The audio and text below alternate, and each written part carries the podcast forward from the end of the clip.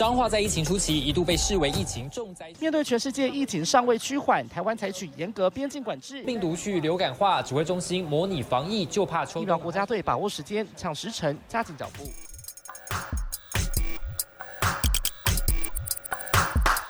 欢迎跟我们一起五四三。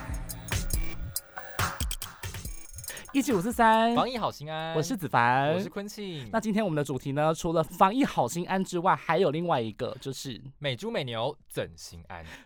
等一下，等一下，为什么我在过音的感觉？你为什么要给我一个这种台的顿点？我真的什么台？哎，给我尊重！我是要生气，怎么？好，反正今天我们重点呢，就是会跟大家到稍微讲一下美猪美牛的议题，但前提在这之前呢，我们还是要跟大家闲聊一下。对，除了美猪美牛，最近呢是也是医疗线，除了防疫之外，另外一个新的焦点。对，风暴真的是一一波接一波。但是呢，必须先跟大家讲，现在已经进入九月了嘛？九月一号是什么日子呢？九月一号呢就是记者节啦。然后呢？OK，我相信大家应该没有在 care 这个节日。但我们就是有点小 care。其实我也没有到很 care 这个节日，只是我刚好就是今年也有一点点小感触，所以我就也有发了一篇文，就是因为今今年真的是跟阿中部长跟了太多次了，然后你就觉得说，真的是很累这样子。子凡昨天休假，对不对？对，昨天休假。今天是九月二号，然后昨天是九月一号。那我必须跟你说，昨天九月一号我记者节的时候呢，我收到非常多的祝福之外，呃，就是昨天我也是有上，昨天也是有上，昨天就是上班，然后上午下午全部都跟着陈时中部长。对，嗯，对，哎，他昨天早上去干嘛？他昨天早上就是跟苏贞昌一起来给我拍桌。哦，抱歉抱歉，因为昨天早上我不是跟他，早上是我们那个党政的记者去。对对对对。啊，昨天早上我去陈吉仲了，因为刚刚有提到就是美猪美牛的议题最近很很很火。所以早上去那个找陈吉仲主委，他又是他也是上广播节目这样子，是对，然后下午又去找了那个陈时中，对对对。那昨天一整天，所以就还还 OK，就是不会到太累。但是记者节就是想说，呃，你有什么感触？哦，这个感触可大了。好，你说没有，但是其实也不是什么感触，因为我本来今天应该要搭飞机去英国。对。结果，结果现在还在疫情期间，然后你现在也没有办法出。结果我现在在这边录节目给大家听，所以我还是很开心。你看，哎，大家如果今天有发现的话，就是音质很好，原因呢，就是因为我们今天商借了一间录音机。等一下，这有必要跟大家讲吗？所以我们今天就是一个高音质，然后等一下，我还没讲完。我 Anyway，继续。反正对，讲到这一整年来说，就是呃。跑了非常多疫情的东西，是，然后再加上就是呃，今年很多事情嘛，包括有不是我们医疗的事情，例如说今年很多就是知名的人士，就是有一些意外或者是过世了，然后就是风风雨雨也很多这样子。然后再加上现在之前有有我们跟大家提过前面几集我们的内容，彰化卫生局的风波是，然后现在又到了美猪的风波，对，那这些都是在我们的范畴里面。所以昨天我就在脸书上面跟大家说，就是呃，今年呢，跟真的是扎扎实实跑了很多的新闻，对，所以今年的记者节，包括为什么来说特别有感触，就是让你觉得说成长了不少吧。对不对？其实我觉得还好，就我回首 回首这一整年，好像就是不断的疫情中心记者会，然后连线做代，就对啊。反正重点呢，就是嗯，其实听说你当记者这个志愿是从国中开始的。我不需要聊，没有。我跟你说，我那个时候当时是因为上国中有一个什么综合活动课，然后他去算你那个志向，然后算一算算一算，就说你很适合当记者或是新闻工作者或文字工作者。所以我那时候就想说，好，那既然嗯我算出来的那个兴趣跟倾向很像是那方面的呃职业的话，那我以后就是考虑往这个方面去做看看，去试看看。然后后来呢，我就是哎。就是果不其然，我还是真的当了一个新闻工作者，就是开始当了记者这样子。我告诉你，我那时候国中为什么会想要当记者呢？嘿，为什么？我忘了。哎哎，你整个就是已经 离太久了吗？没有，那时候因为我下呃放学回家，我们家都会看新闻台，嗯，然后我就看看看看，然后说真的，那时候。感觉就不知道一股念力还是什么，就觉得说，嗯，好像以后可以朝这个方面来做。念力，因为你知道那时候不是一般人都会觉得说，哇，电视台上面的记者或者是主播都觉得哇，那大概是二十年前吧，光鲜亮丽，然后就是啊，就是每天在电视前面，然后感觉很专业这样子，就会有一股憧憬，你知道吗？嗯嗯嗯。然后对，然后因此呢，我高中你知道，我高中的社团哦，嘿是高中的社团，我就去做了媒体传播社哦，就是媒体传播社，对大传社。那我们大传社在干嘛？大传社除了演舞台剧之外，还要负责就是校园的广播。嗯，所以你有做过校园广播？我就做校园广播啊。啊，是哦。大学就就念新闻系这样子。哦，所以就是你大学的时候就一路这样过来嘛，对不对？对，所以但说真的，其实以当然，当然你在过程当中，你一定会觉得说，哈，我真的要做记者吗？还是说我真的要继续就是朝这个路前进吗？嗯。然后，但是你会觉得说，你从国中就一直有了这个想法，嗯，你为什么要突然因为一个可能，嗯，什么样的原因，然后就放弃这过去你所念的东西？所以你本来就是一刚开始有下定决定说，就是我大学毕业之后，我就是还是往记者的目标来前进。你没有考虑说你想念别的，或者是你有想要就是做别的事情？我跟你讲，这。这这个你真的成为记者之后，你就会每年不断的问自己这个问题。哦，对，真的，你会想说，就是哎，我到底是就是以后真的就是可以一直每一年都持续在做记者这份工作吗？还是说你有？可是因为我自己呃，像子凡自己就是觉得说。好像也没有其他，我就是用第，我跟你说，我们是广播节目，我们一定要用第三人称，我不是讲过了吗？你不做过校园广播？我们现在是在吵架吗？好，快点。没有，可是因为就想说，哎，为什么会一直想要？就是你没有办法脱离记者这个工作，因为你也会不知道说，你以后如果真的除了记者之外，你还能做什么？就是我们的那个资格好像也没有足够到当名嘴，或者是说你可以就是做其他，就是可能。可以躺着赚的工作，我也不知道。Anyway，我跟你讲，包括你的家人、你身边的非圈内的朋友，也都会常常问你这个问题。哎，你不想当记者的话，你想要做什么？但通常我内心里面都没有答案。对啊，还是我们就是希望，就是这一次 Podcast，就是如果真的红了之后，我们就以后以这个为主业。但我必须说，我真的很好奇，现在到底还有多少的年轻人、小朋友对当记者就是想梦想中要当记者？因为你知道最近有个调查。嗯，最近有个新调查，嗯，就是年轻人就是梦想的职业，我们记者可是排最后一名呢。啊，因为现在就是被大家大家就被灌输说小时不读书，长大当记者啊。只有一趴的人，只有一趴的年轻人，他长大想要当记者。但我觉得这个一趴会不会就是也也也有点太高估了一点？我觉得现在我们这个新闻职业很容易会被人家唾弃。但其实我说真的，我们真的也是很努力在面对我们的工作。但你对你觉得原因可能是什么？就是因为。就是因为嗯，大家觉得就是媒体环境低落，可是我讲这个东西就有点太那个了啦，有点太太太那个深入了。我觉得可以另外一集来 谈。对，这个我们就以后请来宾，我就每天请不同的记者来跟我们分享。但因为我们今天还是要拉回我们重点，你看我们今天闲聊前面有多久了？好啊，是我觉得大家应该也是蛮喜欢听我们闲聊。没有啦，就是前前面啊，没有，就是我们说，我们可以说当记者，我们有什么样的。的什么好玩啊？或者是正面的部分，当记者有什么？的确，有什么？有什么好处？你觉得有什么好处吗？对啊，你觉得？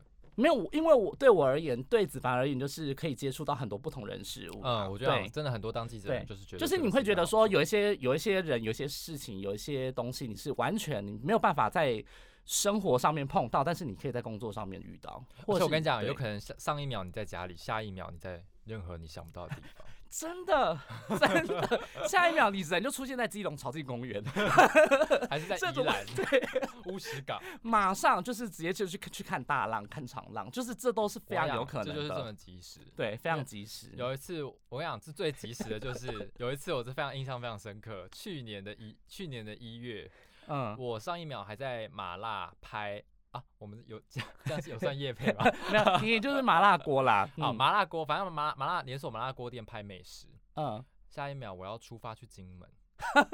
等下啊哦，你说猪瘟？猪瘟，我跟你讲，非洲猪瘟。下一秒我要搭上，我要回家立刻整理行李，然后哦，我根本没有时间回家整理行李，我直接包包拿着搭上飞机，然后我就在金门了。然后呢，当天晚上我跟我的摄影走了两公里。到一间五金大卖场去买我们的内衣裤跟衣服，还有盥洗用具。哎，我觉得你们，我觉得你这个可以开另外开一集来做，哎，这也是蛮精彩的，哎，很精彩。但是你就会觉得，我不知道啊，可能我自己来说会，我会觉得，哎，这其实我就是我是会觉得好玩的。但是可能对某些人的个性来说，他可能会觉得我不想要过这种生活。对。也有可能啦，但因为我觉得还这个工作对我们来说还是有很多新鲜感跟很多嗯，对我们自己来说还是蛮多成就感的地方啦。所以呢，应该目前我们还是会持续在这个方向来前进。啊，而且呢，如果没有阿忠部长的话，我们就做不成这个 podcast。如对啊，如果你本身是一个很爱冒险的人，我觉得记者哥的工作好像你可以考虑一下。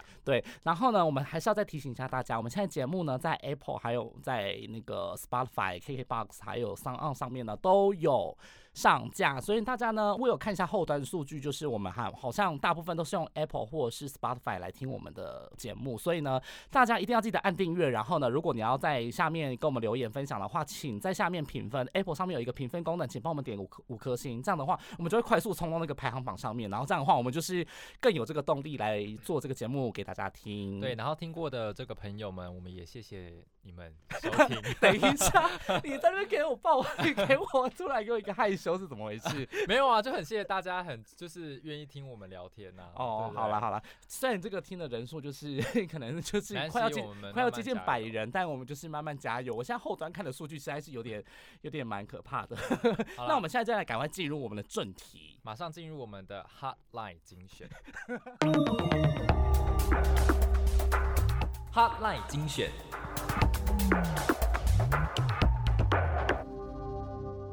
好，今天的哈雷精选呢，就是美猪美牛的议题。子凡有吃过美国猪肉吗？美国猪，我们有开放进口美国猪，但是是零检出的嘛？可是我们好像我印象中好像没有哎，你有你有吃过吗？我可能 maybe 我吃到，但是我可能我也不知道那是。我只有印象中我们就是有吃美国牛，因为我本身不吃牛肉，所以我就是吃很多猪，所以有可能我我有吃过美国猪，但是我可能不知道那是美国猪。哦，有可能是，因为我们现在也没有规定说一定要标示嘛，对不对？诶，这个标示对过去的话，标示产地的部分我不确定说到底有没有标示，但是现在我们有开始一一个一个有开始慢慢有一些严格的规定，等下再来跟大家讲。但是呢，最近真的很可怕，也就是一波未平一波又起，卫福部真的是成为大剑拔哎，今年卫福部可能没有。大拜拜吧！我我也觉得他们是不是就是可能中原普渡拜不够，可能中原节的时候要再拜一下。好啦，反正大家就是说，好像大家觉得说美猪的味道跟台湾的猪肉比起来，就是确实口口感差很多，比较不好吃。而且因为大部分因为台湾都是问题猪肉啊，所以就是对比起来，我们当然冷冻的猪肉一定是相对来讲口感和那个吃起来的口味一定没有那么好。对，这时候那时候这个我们的蔡英文总统突然召开下午的记者会。然后宣布说要开放美猪进口的时候，当然就引起轩然大波了嘛。就是大家觉得说，哎，瘦肉精的猪要进来台湾了，大家都会觉得很恐慌。然后事后这个食药署就有一个风险评估的报告。那那个报告的内容呢，就是说，呃呃，比较重点的，当然就是因为这个产妇嘛，在坐月子比较多吃，可能会吃到一些内脏。那有可能，如果开放美猪进口之后呢，这个吃内脏的频率比较高，而且内脏又是一个比较不容易代谢这种毒素的，对，它会累积比较多的那个莱克多巴胺，就是比比较比相对其他的部位累积比较多的瘦肉精。对，那可能对这个产妇会有比较高的风险，但是其实那个评估说其实不会超标，但是它接近了，对，接近超标了。但这个报告当时这几天也是一直大家有在讨论，对，就是。它那个超标的那个标准呢，是说它接近了我们每天摄取的安全的容许量，就是如大概是大概有到九成左右，八十九百分之八十九点九，这个数据哦，真是记到一个 记到一个就是都会背下来的阶段，就是对对对，就是如果我们一般他的那个安全评估报告里面是说，如果我们一般人吃那个美国的。还有莱克多巴胺的猪肉，然后呢，就是不管每一个年龄层，然后我们吃的话，就是吃的比率都蛮高的话，其实每天吃下来的这个量呢，都不会超过我们每日安全的容许的许可量。但是如果是孕妇的话，她可能就会到达那个的九成，也就是说差一点点，她可能就会超标。好，但是这几天呢，就是卫福部跟农委会嘛，这两个比较相关大的单位呢，都一直在跟，都一直在各大媒体上面跟大家说。除了就是这个莱克多巴胺的风险对人体的风险，就是没有大家想象的这么夸张之外，那当然在猪农的部分，这个农委会也是大力的去消毒，对，因为猪农就很担心说，哎，这个我们这个莱克多巴胺会不会你开放之后，那该不会用在我们那个？猪只身上吧。对。然后呢，这个美国猪进口可能成本比较低廉的话，也会冲击到我们国内的这个猪肉的市场，所以猪农就非常大反弹了。那当然这几天这个主委陈其重啊，就是一直到南下到各个县市去跟所有的猪农去沟通协商。那听说他被洗脸，但不过我觉得你应该对陈吉仲应该有一些感觉吧，就是因为他在上广播节目的时候，因为我那天去广播节目的时候啊，他其实就是主持人也也问了他非常多东西，而且问的非常辛辣啊，当然就是一一回复。但是我觉得我整场听下来，好像觉得他其实蛮站得住脚的啦，就是我觉得大家真的把美珠跟莱克多巴胺跟他可能造成国内的风险。好像有点想的太夸张，太夸张了。当然，我觉得可能有某一部分一定会有影响，对，只是说可能被渲染了。这又有点像是有点小小的政治问题。你当时就是在野党跟执政党的时候，其实陈吉仲当时他在当教授的时候，他也强力反对还有莱克多巴胺的美牛进来。但事实证明，进来之后的确是没有对台湾造成太大的影响，因为大家可以选择。所以呢，用这样的原理再反推到现在目前状况，感觉又是很像二点零又重演的感觉，就是又变成回归到执政党跟在野党的那种角力的感觉。然后只是因为大家的时空背景换了，政党的位置换了，所以讲话的方式也有一点点不一样。但实际上对台湾造成的冲击有多大？大家可以去思考一下，我觉得这一个是一个在政治上蛮合理，但是实际上对我们生活状况来说，我觉得会造成的影响的确是不会说到大家想象中的这么大。我自己的想法。那天在广播节目节目的时候，其实我很想问他，就是说，呃，前一天嘛，陈时中不是说开放美珠是要换一个台湾的国际地位嘛，对不对？那其实那一天后来，我很想问陈继仲说，你觉得这个时候开放美猪？是要为台湾换来什么？对，但那天因为他时间太赶，所以来不及问他。不然我其实很想知道他怎么想。像那个阿中部长是说换了一个台湾的地位，但是其实重点在于，就是跟美国谈判做这种相关的这种经贸交易的话，其实虽然我们没有办法真的很完全了解说他们到底交易了什么内容，或者他们谈判了什么内容，但是至少我觉得你应该要政府应该要跟大家讲说。要如何先化化解大家的疑虑，而不是就是突然你说宣布，然后大家其他人的配套措施都还没有开始做，然后感觉卫福部也很赶，农委会也很赶，然后大家就是都一个一头雾水的状况下，然后就马上就说，哎，我们年底就要开放，我们明年就要开放了，你就会觉得说，哎，这个东西是不是有点太仓促、太唐突了？你会觉得那所以当然大也理所当然，大家就会觉得哦，又开始又有反弹啊，或什么的，猪农开始出来抗议啊什么的，就一切的一切，你会觉得说，哎，太突然了。就也不是说不能推，但是你是不是应该要慢慢的，就是让大家知道，像民进党立委也是很后面才知道啊，然后大家不是还没说哭说，就是很对不起什么自己的选民之类的，对啊，感觉是我是觉得蛮突然，是很突然吧？对，真的很突然，就是一个一个。骗那个什么措手不及对，措手不及耶，完全。就那一天也是下午突然要堵阿中部长，然后本来也不知道问什么，因为想说 都差不多了，疫情也没有什么好问，居然突然爆出一个美猪美牛说要突然说明年要开放，然后下午总统府就说要说，说完之后，其他各部会的人就一起召集开记者会，整个都突然变成台湾大头条哎，整个 你刚好帮我们家宣 那一天就，而且我还非常印象非常深刻，那一天是周礼拜五晚上。就是周末晚上，大家就觉得啊要休假了什么，哎突突然爆出一个这东西，三点半是总统，然后后来五点是集结各部会、农委会啊、行政院啊，然后卫福部啊什么的，全部都五点排排坐啊。因为那天我休假。对你那天你又你又躲过一些世纪大事件呢，我也是有必要用到躲过这么严重的词。好啦，就是一切都刚好你排休假，那我们今天也是排休假。个人的立场，你觉得美珠应该开放吗？我自己是觉得你要开放可以，但是你必须要先要有时间跟大家沟通。你要对我不能，我觉得不能，因为你呃会觉得说，如果还需要时间跟大家沟通的话，势必会造成更多反弹，而不愿意去做这件事情。因为你一定要先有沟通，要先有协调，你再去推。你这样的话，呃，你你不能就是说，哎，我说推，我说推就推，因为我觉得这个东西很合理，我就去推。你你这样子完全就是这个顺序就不对啊。因为你没有先化解大家的疑虑，你就先去推，然后你只是尽一个告知的义务，你当然会让觉就是一些像是民进党立委或者就我就觉得我是自己是被告知，所以我当然会提摩几点不好啊。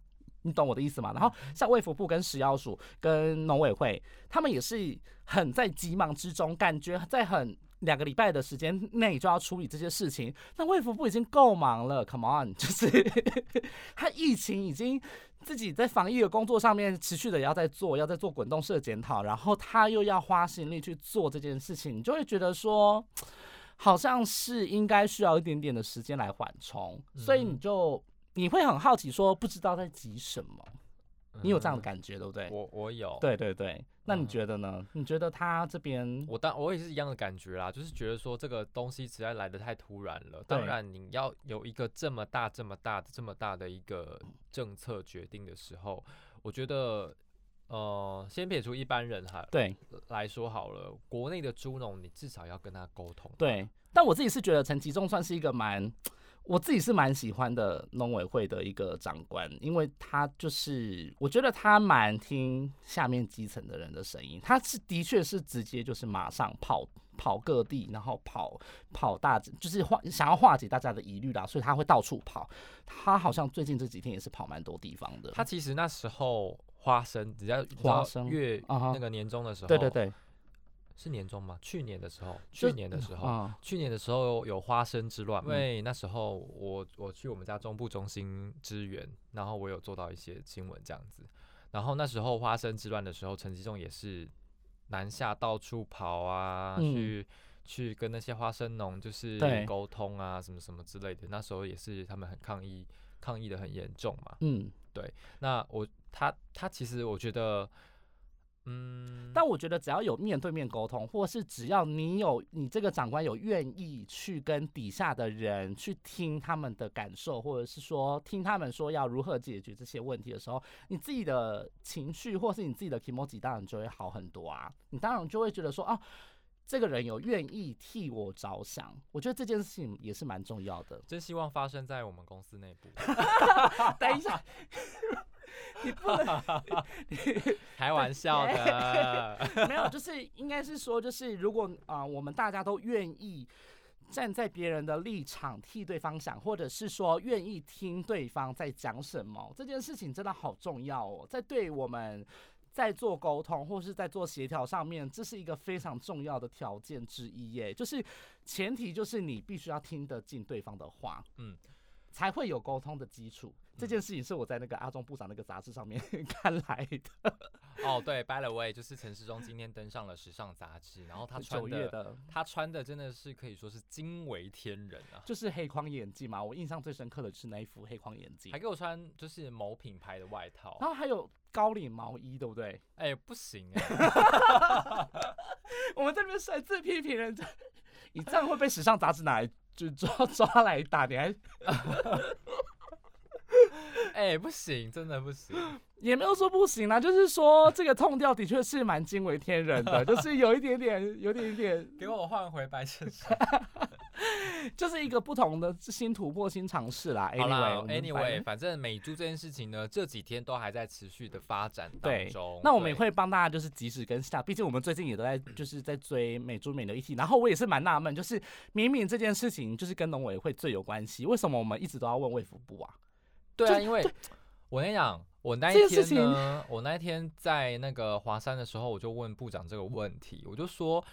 你就是农委会也在弄标产品标示的问题，对，卫福部也在弄产品标示的问题。然后到底这个责任是谁的？就是这个业务到底是谁的范围？就是业务一点重叠的部分，那到底怎么去划分？那这样会不会就是两个部会，然后规范都不同？嗯，啊，当然他当然是说就是跨部会的合作什么什么之类的，当然他们会自己去沟通。对，但因为卫福部现在目前呢，主要因为他是呃第一个，他要先做健康安全报告的评估，他要确定说这个东西对人的呃有没有是不是很健康，有没有害。再来的话就是这个标示的产地也是卫福部的范畴。啦，就是说他们在进口这些食品上面，他们的标示要怎么标，还有他们那个食品的这个原产地要如何标清楚标示，这个事情的确是卫福部管的。那农委会那边呢，他们是想说，他们猪农地方的猪农，他们是想要推台湾猪的标章，让大家看到说，哦，确认说他们吃的这个猪肉是台湾国产的猪肉。所以呢，农委会现在推的主要是标章的东西，那卫福部呢，主要是在管说这个管制跟这个限制上面的问题。所以我觉得应该是目前来讲是这样的区分。我觉得很重要，我觉得很重要的一点是。即便我标了这个标章，我怎么知道它是真的？对，所以就是这个部分有很多的配套需要在做。我来跟大家讲，那天陈吉中的说法就是说，哎，我我怎么在帮他背书的感觉？当然我们又不是我们党媒，没有啦，我只是我只是跟他，我只是说我那天听到他怎么回答这个问题。第一个，他说由上而下去做稽查，有什么叫由上而下？就是呃，我们进口商。他去查进口商，对你去买这些肉，多查验，他一定会有所谓的发票或者是单据或什么什么之类，进口的单据这些都可以去查。那由上而下去查，那再来第二个是由下而上。那由下而上怎么查？当然就是从比如说市场啊，从这个餐厅啊、夜市啊、巴拉巴拉巴拉之类的去查，你有没有标示这个肉品的来源的产地这样子。是对，当然这后续他们一定会做出比较详细的规则之后去公布。那当然就是美猪这件事情就是持续的关注。那如果听众朋友如果有觉得你对美猪这个议题有一些想法的话，当然可以在留言区告诉。请在 Apple 的 Pocket 上面帮我们评分，然后留下你的留言，我们一定会看。看到，然后我们下一集的时候就可以帮大家，就是回应一下你们大家的感觉，这样子。好啊，那子凡，你觉得民进党政府怎么了？怎么样度过这一次美猪的风暴？我觉得就是沟通，沟通再沟通吧，协调，协调再协调。你要如何去化解大家的疑虑？这件事情的确是很重要的。对，所以我觉得就看大家如何接受度如何呢？不过今天好像爆出一个黑幕，对不对？黑幕吗？你是说，哦，听说就是卫福部的一些部立医院也有在帮这件事情来做背书，嗯，而且好像说是卫福部强迫他们嘛，是吗？是。但其实，但其实应该是说，因为这件事情下达了这个指令嘛，所以就是卫福部的医福会好像有发一些公文，说希望说可以帮大家释疑，所以希望每一个他呃卫福部旗下的部立医院可以来帮他们就是做一些宣导。嗯，他们的美其名啦，医福会的说法是说，这个都是单纯的卫教。宣导就是跟大家讲说，经过科学的数据佐证，然后莱克多多巴胺其实对人体没有说太大的影响等等的这些内容，这样子。但是我现在好像看到蛮多医生，就是对莱克多巴胺好像也看到的比较多的都是觉得对人体好像还好，对人体还好。再来的话，其实我嗯，其实说实话，我觉得嗯，它的确会对我们台湾造成影响，但是我真的觉得影响真的不会太大，因为你可以选择不要吃。或者是说，我们本来就是有很多的管道都是国产猪，所以你如果去菜市场买温体猪，其实你就买不到美国猪啦，懂我的意思吗？就是我们应该吃温体猪，大家国人都比较喜欢嘛。对，就是温体猪是大家一般最爱吃的，所以这个东西会到对我们台湾造成什么冲击？就是，呃，其实我自己有很多同事，他们有去问量饭店，有去问猪农，有去问一些。嗯，就是比较基层的一些人员，他们也都说，他们自己觉得影响是还好，因为大家平常真的都很习惯吃台湾猪，就是嗯，这些管道或是这些来源。就是其实大部分也都有写的蛮明蛮明确的啦。我去早餐店访问的时候，我也是有看到那个早餐店的那个猪排的那个肉的那个冷冻的呃冷冻的冷藏的那一种外包装，它明确也是都有写出很明确的原产地。所以我觉得就这部分来说，其实好像对台湾没有说真的能够造成太大的冲击，反倒是说可以为台湾造成更多一些经贸上面谈判上面的条件啦，的确是有帮助的。嗯哼哼，那美猪这件事情我们就持续关注喽。对，那今天礼拜三嘛，对不对？今天还是有疫情的例行记者会。是，那我们接下来跟大家讲一下有什么新措施。疫情追击。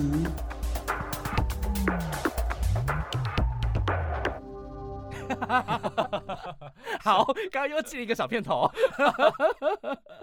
好，来，今天我们都休假，对不对？对。但是你有看那个记者会内容吗？我有。我稍微有看啦，那坤庆你要不要？就是你今天主讲，我今天没有看，没有啦，自爆不是，我今天有看大标题，你看大家标题有什么用啦？不是，我跟你讲，今天我觉得，因为今天其实原本一开始说今天没有新增的确诊个案嘛，对，然后下午疫情也淡淡的嘛，没有什么，也没有所谓的防疫的新措施嘛，所以我就很，我就想说，今天下午的例行记者会会不会变成美猪的这个消毒大会？又要再问美猪美牛？对，就其实疫情，大家在疫情记者会上面问那个陈时中美猪的问题，就会变成这样子。但后来好像发现今天疫情的内容好像蛮还蛮多的，那我们先跟大家讲一下，嗯，那就是今天国内新增的这个输出个案哦。应该不是国内新增了，反正我们又出去了两例的输出个案，一个是到越南，一个是在日本。对，那么这两例呢都是无症状的患者，然后又在国外被检验出来，非常多，但是又是无症状。那目前框列了台台湾当然有框列一些人呐，然后还有新增一个印尼籍的船员是境外移入。对对，那这个部分的话，那当然持续的在疫调当中喽。嗯，那另外就是。呃，刚刚说九月开始了嘛，那我们的边境也有一些新的措施，就是原本大家都是棉棒插喉咙，对，去验那个深喉深咽呃咽喉声部，咽 的很不专业，咽喉声部的那个咽喉拭子，咽喉拭子，咽喉拭子，对，然后从九月开始呢，就是改成。用你的深喉唾液，就是你只要吐口水到这个哦哦这种 啊，用你的口水吐口水到那个裁剪的盒子里面，然后就可以了。然后结果最快四个小时就可以出炉了，而且呢，这个医护人员呢也可以不用一直全程紧盯，然后常住在机场。对，那你为什么要装可爱呢？我哪有，本来就蛮可爱的吧？我怎要揍你？对，然后。子凡来说一下，为什么要改成验生活脱衣啊？这我不知道哎，等下你突然考我这个，不知道。没有，应该就是说要减少那个感染的风险，然后也增加这个检验的效率吧？是不是这个样子？哦，答错。我 懂。等一下，要不然什么？很不专业，天哪！Sorry，我先跟各位听众朋友说声，我跟你讲，我先我在我在那个录音间这边帮他打了一个大叉，呼我发一个巴掌。整个打妹，好，要不然来坤庆解释一下。没有啦，就是呢，其实机关署他们从七月当七月开始就已经在做这件事情了，就是你从应该不是说这件事情，就是做这个试验啦，就是你入境的人需要裁剪的人，就是呃同时验你的深喉唾液跟你的咽喉拭子，那去做比较，然后后来发现说就是。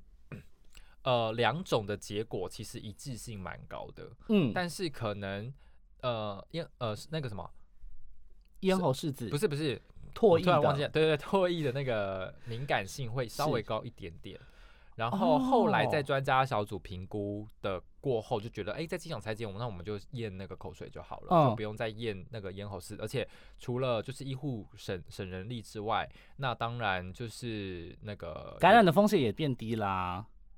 就是不一定哦，不一定吗？对啊，因为你就是变成说你医你医护人员不用就是在穿大大批的防护装，然后去帮他验啊，所以医护人员也可以省人省人力的意思就是说他也可以降低他感染的风险啊。嗯，就是那个检验的时间也比较短哦，了解。对，所以就从九月开始就变成这样子喽。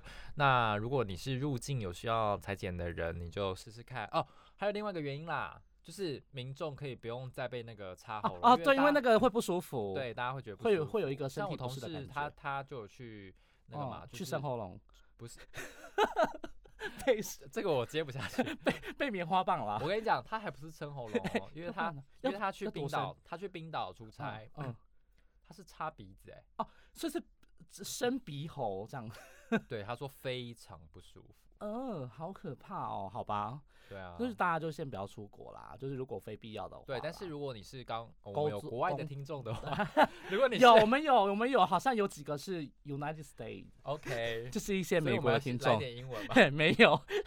我想说你英文也不太好吧？如果如果你需要，如果你是入境需要被裁剪的话，那就再体验看看台湾的新措施喽。对，那还有什么样新措施吗？九月要公布其他的高风险国家。对，那时候说九月说要评估啊，那时候哦，对对对，对啊，那时候说评估，但好像，但因为那天我忘记要问部长这个问题。哦，了解。那我们之后再来问，就是到底有没有要来公布一一其他的高风险国家？就是这个纽呃这个菲律宾模式到大概评估的如何啦？效果做的怎么样？之后再来跟大家说。子凡应该要说一些目前可能高风险的国家是哪几啊？目前可能高风险国家？对啊，就菲律宾啊，还有哪吗？我是说韩国啦，疫情比较升温的，疫情比较升温，韩国持续在升温。还有呢？日本，还有啊？还有吗？缅甸吗？缅甸没有，缅甸是印度啦。哦，印度，但是没有菲律宾哦，菲律宾版就有。没有，就是缅甸，它有被列在那个啦中低风险跟低风险国家里面。今天新增的啊，今天新增的。我看一下哦，我们就是一个很随性的部分。我记得今天那个机关署的这个公布的这个内容上面，他有讲，就说今天那个中低风险的国家。从缅甸从低风险的国家调整到中低风险的国家，这是这个礼拜的那个国家的数变从低风险的国家调整到中低风险，那表示它疫情升温。对它疫情疫情升温，但是它还在可以接受的范围里面，就是还是可以就是缩短这个入境天入境检疫的天数啦。嗯，好啦，刚刚有提到我我不是原本今天要搭飞机去英国嘛？对。对，然后后来反正就因为疫因为疫情的关系，所以也取消这样子。嗯，对。那子凡，你觉得我们这个疫情，我们大概还要多久才可以？就是要等疫苗出来啊，大概大概一年多吧。疫疫苗吗？疫疫苗？我刚刚讲疫苗吗？你刚刚讲，但我太失礼了。我想说整个歪楼。不对啊，就是疫苗，疫苗。对确定有疫苗还就可以出国了吗？Are you sure？哦，这个部分我们就下礼拜再跟大家做分享好了。下礼拜我们来讲一下那个好了，就是四个现在目前国产四大疫苗进度。不要，我对疫苗好没兴趣。啊，你怎么？你干嘛这样？疫苗国家队是有在努力的。哦，对啊，大家研发疫苗很辛苦啦。对。说我觉得疫苗好像有点太生硬，大家想听吗？大家如果想听的话，还是大家比较想要听我们闲聊。如果大家想要听我们闲聊，还是想要听我们讲什么内容的话，都欢迎你在 Apple Podcast 下面。帮我们评分，然后顺便留言给我们，我们都会就是看到，下一周来帮你们做回应。然后记得最后面我还是要提醒大家，就是 Apple 还有就是 Google 跟 KKBox、Spotify 还有 Sound 声浪都可以听到我们的节目，还可以关注我们的 IG。好，哎，那我最近的 IG 又把它改过来了，叫做 Reporter Life 五四三，就是已经把它改成我们的那个 IG 的账号。那如果大家有兴趣的话呢，也可以追踪我们两个人的 IG。对，可以关注我们一下下这样子。对，没错。那今天节目就到这里了，我要直接擅自给你一个 ending。对啊，我想说哈，我还没聊完呢。还没聊完吗？好，那你还要聊什么？我写差不多了，还是要来一首？Say，还是要来一首 Say Goodbye。好啦，以上就是今天的节目，我希望大家都喜欢喽。拜。好，拜拜。